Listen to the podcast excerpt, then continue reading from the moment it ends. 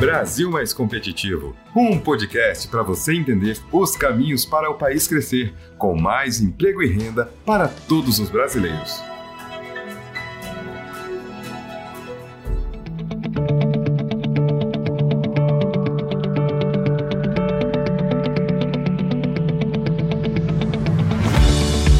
Olá, eu sou Paulo de Tarso Lira e está no ar mais um episódio BR Mais Competitivo. Esta produção é uma parceria da Frente Parlamentar pelo Brasil Competitivo com o Movimento Brasil Competitivo, MBC. A ideia é apresentar os gargalos, desafios e os caminhos a serem percorridos para o crescimento e desenvolvimento da nossa nação. E discutir os 12 pontos para a redução do custo Brasil que formam o compromisso da nossa frente e do MBC com o país.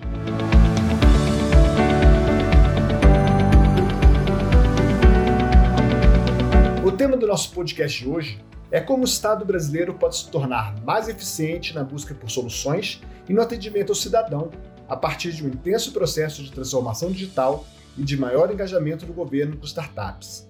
E como a tecnologia pode tornar a máquina pública mais ágil, melhorando a competitividade brasileira. O Brasil tem avançado rapidamente. Nos últimos três anos, tivemos 1.600 serviços públicos digitalizados, o que representa 73% do total, e mais de 60% da população conectada ao GovBR, uma plataforma que concentra informações importantes para os cidadãos e que ganhou uma dimensão fundamental durante a pandemia ao reunir os dados sobre a vacinação da população. Se, por um lado, atingimos o sétimo lugar no índice de maturidade do governo digital do Banco Mundial, por outro, o Brasil apresenta um dos piores desempenhos em performance do setor público, se comparado a outras nações inseridas no ranking global de competitividade. Para conversar sobre esse tema tão importante, temos a honra de receber o empresário e ex-ministro do Desenvolvimento, Indústria e Comércio, Luiz Fernando Furlan, e o professor da EBAP FGV, Francisco Gaetani. Muito obrigado pela presença de vocês. Professor Gaetani, o senhor tem uma vasta experiência na relação do setor público com o setor privado. Como o senhor acha que a evolução tecnológica pode melhorar a estrutura ainda morosa do Estado brasileiro. Em primeiro lugar, muito obrigado pela oportunidade, pelo convite. A verdade é que a transformação digital é uma grande alavanca para melhorarmos a competitividade e a produtividade do país. Se nós soubermos aproveitá-la, ela pode impulsionar o Brasil e colocá-lo num outro patamar de desenvolvimento. No setor público, o que, que ocorre? O setor público é um animal muito heterogêneo. Então, todos esses indicadores positivos que o governo federal tem logrado é, alcançar nos últimos anos, eles não necessariamente acontecem da mesma forma nos estados e municípios. E as empresas dependem de que o Estado melhore o seu conjunto. Depende que o judiciário melhore, depende que o legislativo melhore, depende que o executivo melhore, e depende que isso ocorra também no âmbito estadual e municipal.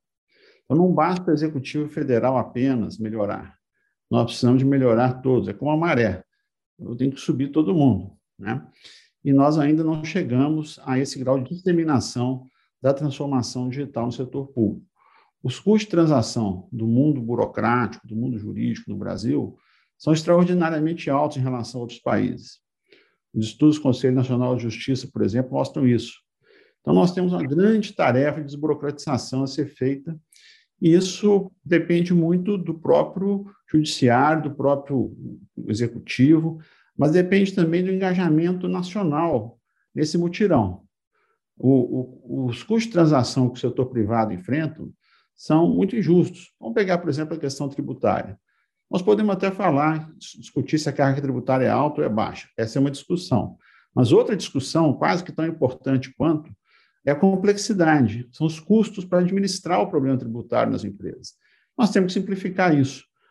a Receita Federal, por exemplo, no que diz respeito ao imposto de renda, hoje você praticamente já tem acesso ao que você tem que pagar de imposto de renda antes. São avanços extraordinários, mas nós precisamos desses avanços também no âmbito estadual, no âmbito municipal, e precisamos de uma justiça mais ágil, mais célere, para que cidadãos e empresas não percam tanto tempo com as burocracias. Então, nós vivemos uma situação onde o Brasil já demonstrou capacidade de inovar, de mudar. Nós temos aí, por exemplo, o PIX, recentemente, uma inovação extraordinária um dos mais avançados do ponto de vista global. O, próprio judiciário com o SEI, né, o Sistema de Processos de Administração Federal, outra inovação importantíssima, o gov.br, que você mencionou. Então, nós precisamos todos convergirmos para esse esforço, porque os ganhos que o país pode gerar nessa cruzada vão liberar recursos, mão de obra, recursos financeiros, infraestrutura, para fins mais nobres. Então, eu acredito que a transformação digital seja uma agenda de interesse de todos, para que a gente possa mudar o status do país em relação ao seu desenvolvimento econômico e social. Lembrando só que nós temos um provérbio na nossa cultura que vai contra tudo que eu acabei de dizer. Nós todos conhecemos o provérbio criar dificuldade para vender facilidade. Nós precisamos, então, inverter isso. Nós precisamos romper com essa cultura, precisamos entender que a simplicidade ela é boa, ela é importante, a transparência é vital para que a gente persiga esses objetivos, e sem o setor privado impulsionar, cobrar e brigar por isso, sem os cidadãos é, investirem na, na, na desburocratização e na transparência, fica tudo mais difícil. Cabe ao setor público trabalhar junto com a sociedade, o terceiro setor, para que essas mudanças aconteçam e rápido, porque isso está acontecendo no mundo inteiro. E conscientes ou não, nós estamos numa corrida, nós estamos numa competição global. Hoje, países como a China já estão à frente do Brasil, muito na frente na área digital. Países diferentes, como Portugal e Índia, já têm, por exemplo, a identidade digital. Nós estamos há 25 anos finalizando esse projeto. Não é possível. Isso tem que sair. Isso, isso vai simplificar, vai gerar um choque de produtividade na economia como um todo e na vida das pessoas. Então, nós precisamos resolver os nossos problemas. A maioria dos problemas do Brasil está é, mais ou menos como aquele time de futebol que depende dos seus próprios resultados. Nós não temos inimigos externos, nós não temos árabes estrangeiros. Depende de nós é, apostarmos e avançarmos nessa agenda, que acho que é do interesse de todo o país. Maravilha, professor. O senhor citou vários exemplos aí de avanços, nós já conseguimos, e pegando a metáfora que o senhor usou do futebol, nós já conseguimos fazer alguns bons jogos, algumas boas jogadas, alguns gols bastante bonitos e continuamos, na média, ainda em alguns jogos bem retrancados e tocando a bola de lado. Né? A gente tem ilhas de excelência no, de, desses avanços e, ao mesmo tempo, em outros momentos, falta diálogo, falta vontade, falta agilidade, e esse salto que a gente tem que dar. E eu queria perguntar para o ex-ministro Furlan, que tem uma experiência longa na iniciativa privada, que sobre essa, essa comparação, né, ministro? O setor privado, até por uma questão de competitividade perante outros players internacionais, é obrigado a se digitalizar e a se modernizar a uma velocidade muito maior do que é vista no setor público. Você acha que é possível imprimir esse mesmo padrão de velocidade e qualidade que as empresas privadas, que o setor privado brasileiro necessita ter para ser competitivo no setor público? Bom, a minha experiência mostrou que isso pode ser feito parcialmente, porque há uma grande assimetria entre as organizações públicas. Eu me lembro, por exemplo, de que em fevereiro de 2004 eu, como presidente do conselho do BNDES, eu pedi uma prévia do balanço. Aí olharam para mim como se eu fosse um ET, porque a prévia do balanço normalmente só ia sair em abril. Eu falei, mas caramba, um, banco que só tem uma agência central é, não pode fazer pelo menos parecido com os grandes bancos privados, que no quinto dia útil tem já uma prévia do balanço. Tudo era feito à mão e depois era feita uma consolidação. Né? Ao mesmo tempo, eu tive experiência no Ministério de a estatística de exportação ela era mensal. E aí eu falei, vamos implantar o sistema aqui para ter isso diariamente. Então, eu às nove horas da manhã eu sabia o resultado da exportação por linha de produto e por porto de embarque do dia anterior. Isso foi possível com a ajuda do CERTA de colocar uma metodologia, e, isso tinha a ver com Receita Federal, que é, está nos portos, né, alfandegário, e, e foi possível fazer. Então, esse engajamento ele é diferente do setor público e no setor privado, porque no setor privado você coloca o compromisso com o resultado. Né? E se o resultado não aparece, é, tem penalidades ou tem bonificações, prêmios, dependendo. No setor público, a penalidade é limitada por causa da estabilidade e o, a bonificação também é limitada porque não tem verba para isso. Então, é esse tipo de coisa. Né? Outra coisa também que eu notei no setor público é que, diferente do setor privado, é que burocracia é poder. O funcionário que está lá e cabe a ele dizer sim ou não, ou eu vou levar 10 dias, ou 20 dias, ou 30 dias para analisar um processo, o BNDES, naquela época, levava seis meses para dar resposta a uma carta consulta. Imagina seis meses um empresário esperando a resposta com a dinâmica Estou falando quase 20 anos atrás, mas mesmo que seja hoje, eu sei que o BN10 evoluiu muito e eu não comparo com o BN10 de hoje, não, que melhorou bastante. Então, é, é, é esse, essa sensação de urgência que no setor privado tem, olha, nós precisamos fazer isso para hoje, é para amanhã. É, nós temos que chegar no fim do mês com isso feito, né? implantado, mesmo que tenha algum defeito, é, nós ajustamos depois.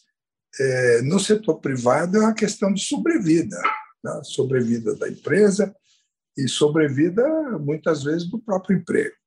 O que eu sei de muitas empresas que eu conheço é que a pandemia acelerou violentamente a necessidade de digitalização.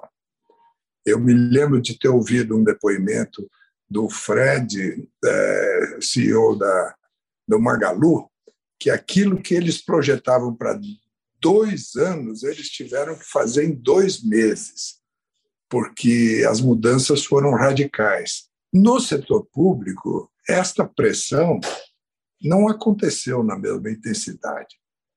Não é? Tivemos progressos, como foi dito. Na semana passada, eu ouvi o, pessoalmente aqui em São Paulo o ministro Paulo Guedes, também o Roberto Campos Neto, e há uma evolução grande, mas a máquina ela é, imagine uma grande ferrovia. A pessoa que é nomeada para o comando, ministro, por exemplo, ele é uma locomotiva. Ele chega, faz barulho, é, se movimenta, não é mesmo? Mas a máquina são as estações, os trilhos, os maquinistas. E eles sabem que esse que entrou e que faz barulho, daqui a pouco se vai, e eles estarão lá. As pessoas da máquina estarão lá.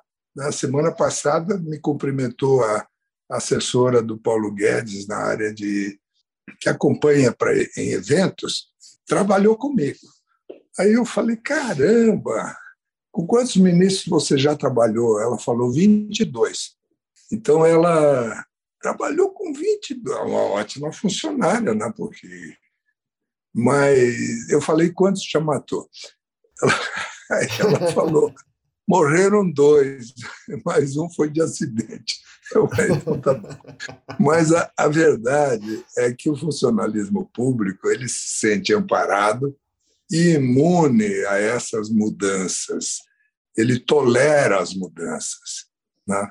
Agora, há muitos órgãos aí que, que funcionam. Né? A Receita Federal, por exemplo, eu acho que é um exemplo, mas ela funciona muito mais num sentido só. Né?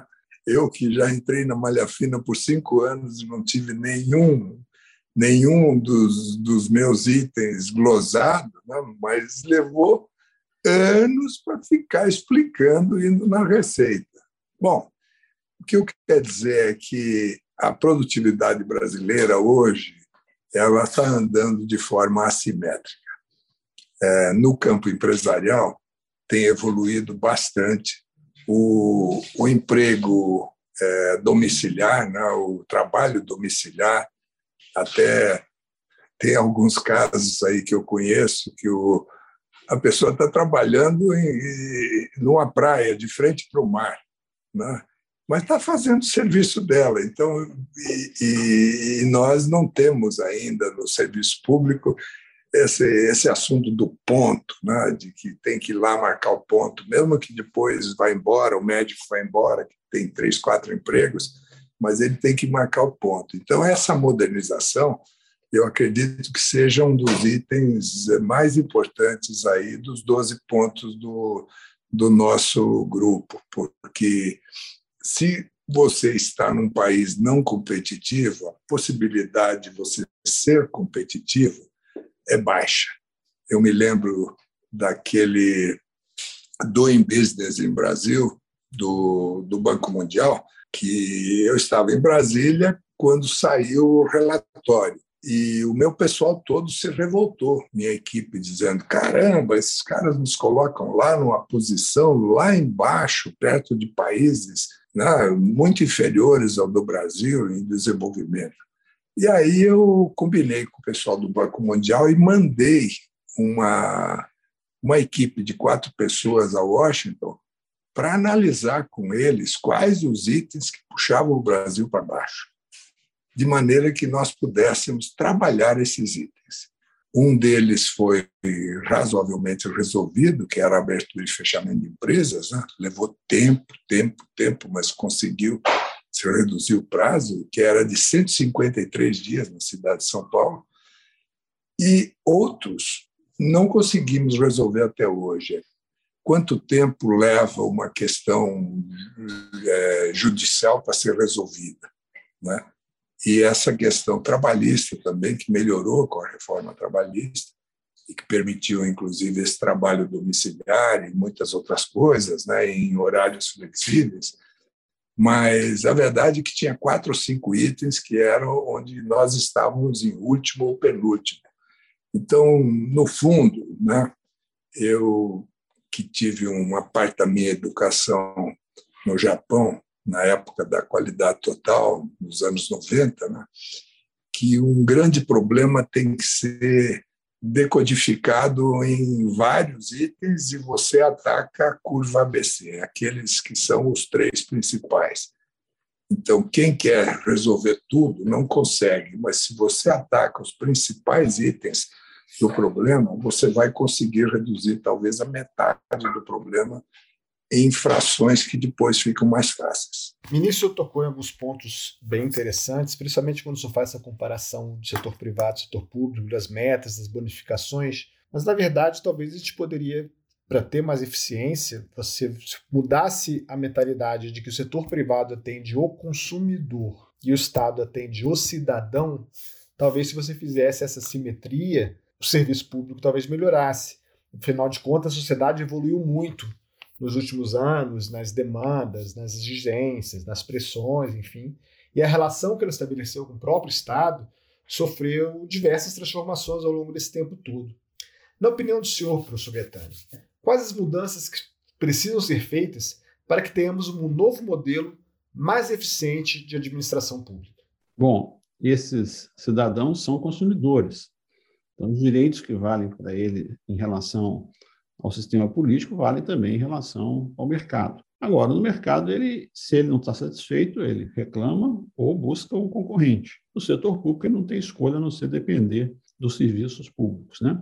As reformas que estão pendentes no Brasil envolvem, por exemplo, em primeiro lugar, regras comuns para a União, Estados e Municípios, Executivo, Legislativo, Judiciário, Ministério Público e Tribunal de Contas porque senão você tem vários serviços públicos regidos por regras diferentes. Isso dificulta muito o funcionamento do país. Pelo menos diretrizes gerais precisam ser as mesmas. O que a gente observa é, particularmente, o Judiciário e o Ministério Público é, entrincheirados em competências e auto-resoluções a respeito de si mesmos que dificultam o tratamento equânime das questões de Estado. Um segundo ponto importante é o foco no desempenho dos resultados. A administração pública não pode ser apenas orientada por atividade e processo. Ela tem que ter indicadores de impacto, ela tem que ser mensurada, ela precisa gerar consequências. O, no final do governo do ex-presidente Dilma, foi criado o Comitê de Monitoramento e Avaliação de Políticas Públicas, justamente para problematizar os resultados, programas e políticas de governo. No governo Temer, essa, esse comitê ganhou um reforço Comitê de Monitoramento e Avaliação de Subsídios, no governo atual tem funcionado. Então, você precisa saber como o dinheiro está sendo gasto. Não basta gastar com causas nobres, tem que gastar bem. Não é porque você gasta com educação, com ciência e tecnologia, com saúde, que você está gastando bem. Pode se gastar muito mal com causas nobres. E o Estado não sabe se está gastando bem ou mal. Então, ele precisa fazer um esforço de mensurar isso.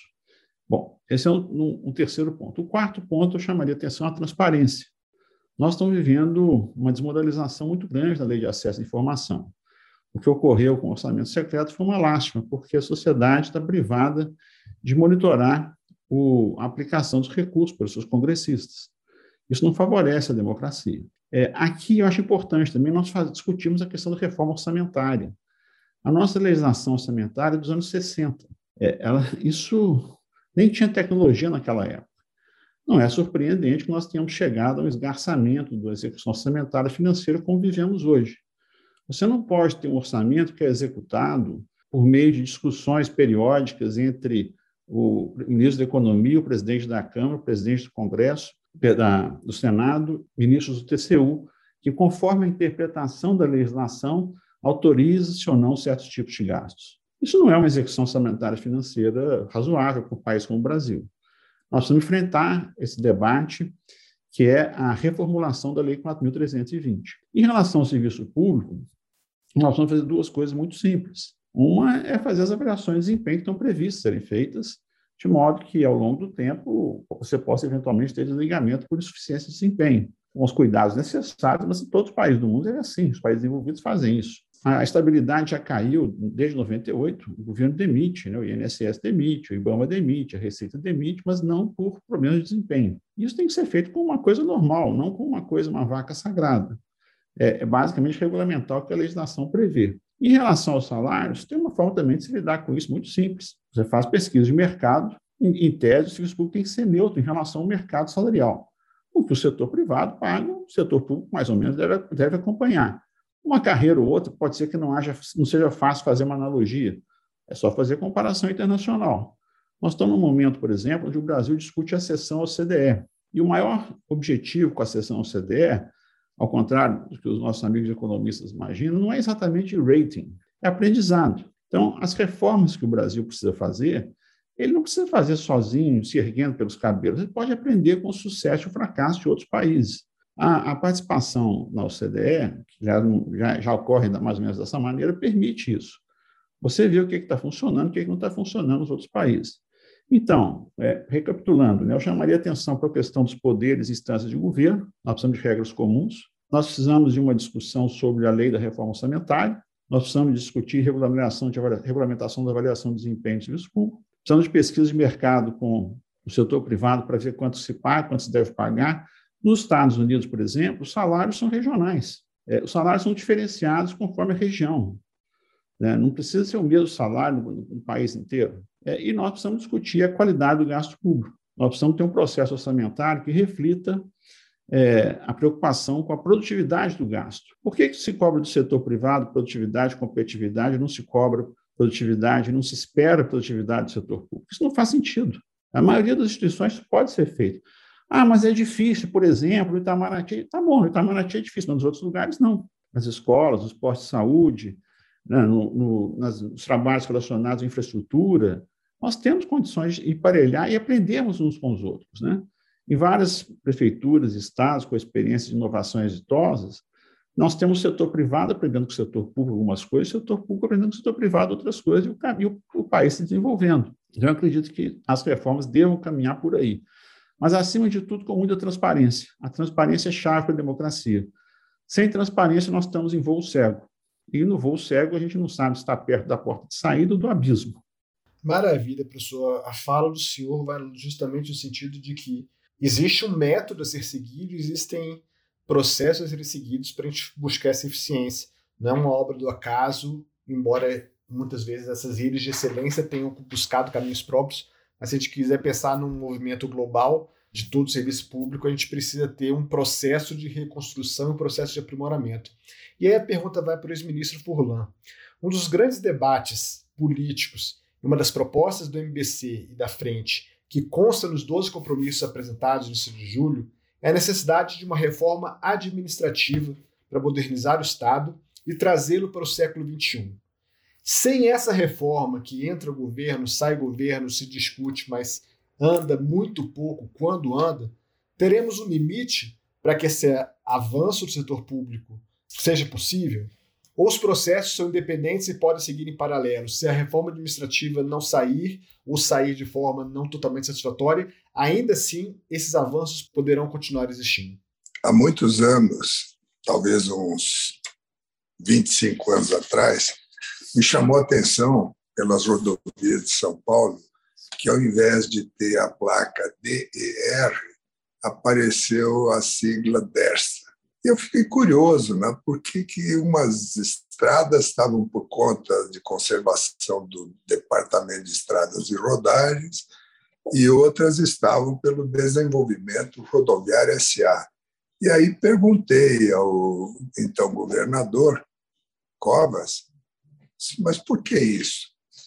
Aí ele me disse: nós não conseguimos mexer no DR eles são estáveis, eles pertencem a um sindicato e eles são avessos a qualquer evolução e reforma. Então, nós criamos em paralelo uma outra organização com pessoas novas, dentro de um regime também de não estabilidade, e nós vamos esperar que os funcionários do DR se aposentem para então terminar a empresa.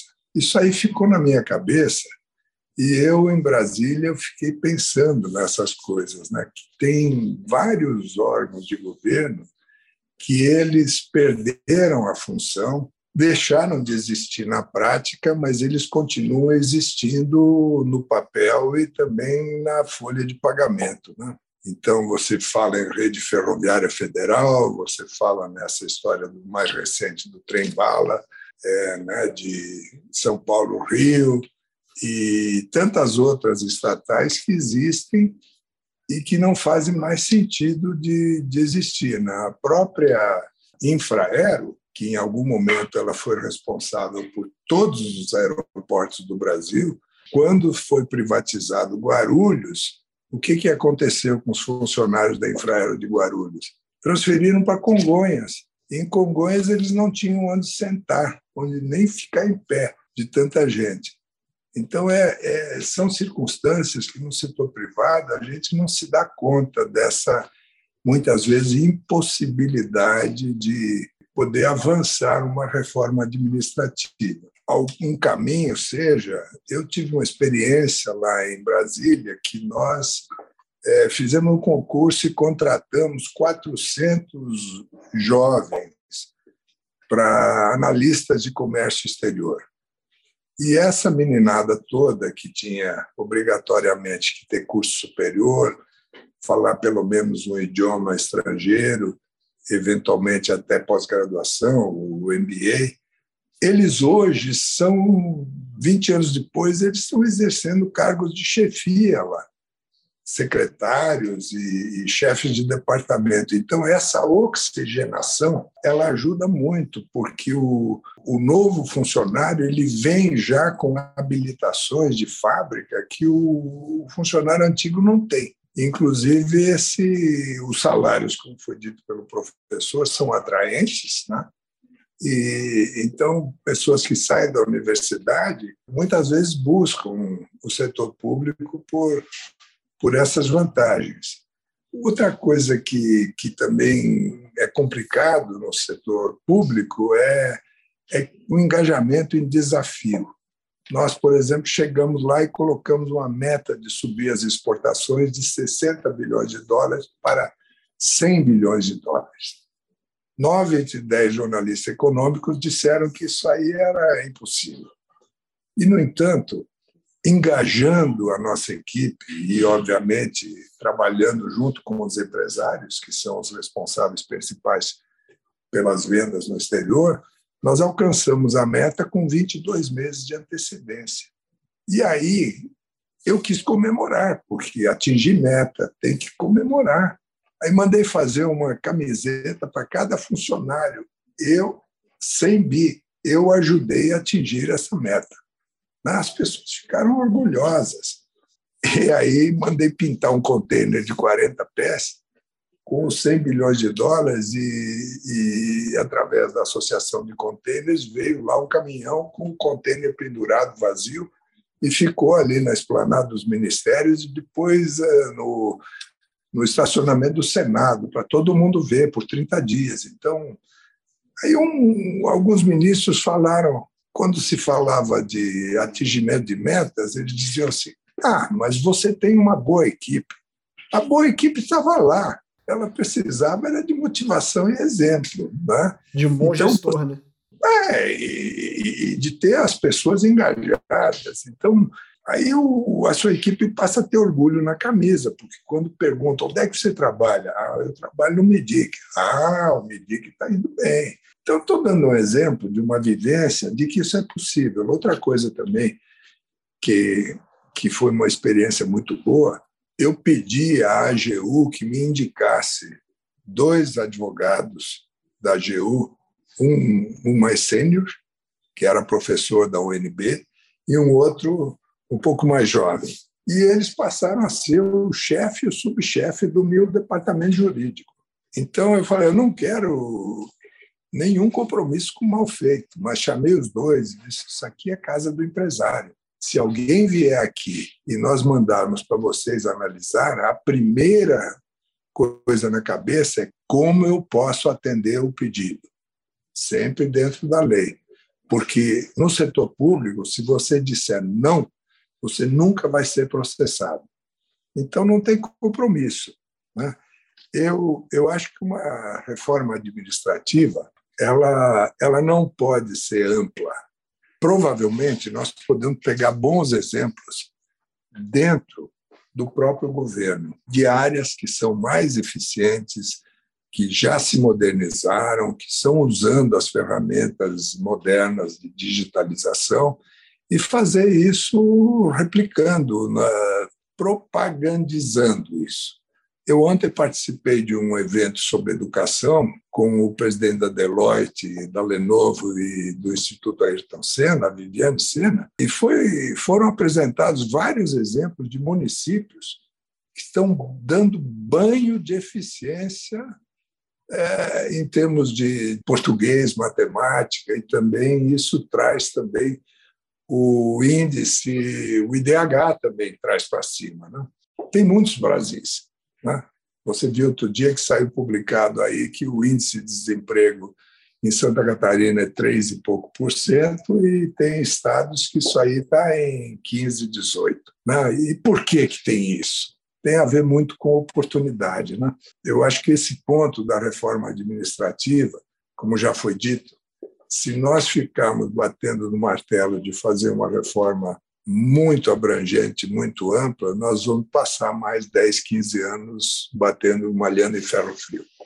É isso mesmo, ministro. A fala do senhor mostrou que, além da reforma administrativa, que é importante para tornar o Estado mais ágil, existem outros caminhos outras alternativas e outras estratégias a serem buscadas também para aumentar essa produtividade do setor público. Como o próprio professor Gaetano frisou, você tem avaliações de desempenho, você tem um poder de atração é, de servidores públicos mais qualificados por conta de salários atraentes e também, mais do que isso, uma importância de uma mudança de mentalidade para que esse servidor saiba de que ele é fundamental na transformação de um Brasil mais competitivo e mais efetivo para os seus cidadãos. Chega ao fim mais um episódio do BR Mais Competitivo, podcast para você entender os caminhos para o país crescer, com mais emprego e renda para todos os brasileiros. As propostas aqui debatidas e outras apresentadas sobre esse tema da eficiência do serviço público estão disponíveis para vocês no site www.fppelobrasilcompetitivo.com.br. Brasil Mais Competitivo, um podcast para você entender os caminhos para o país crescer, com mais emprego e renda para todos os brasileiros.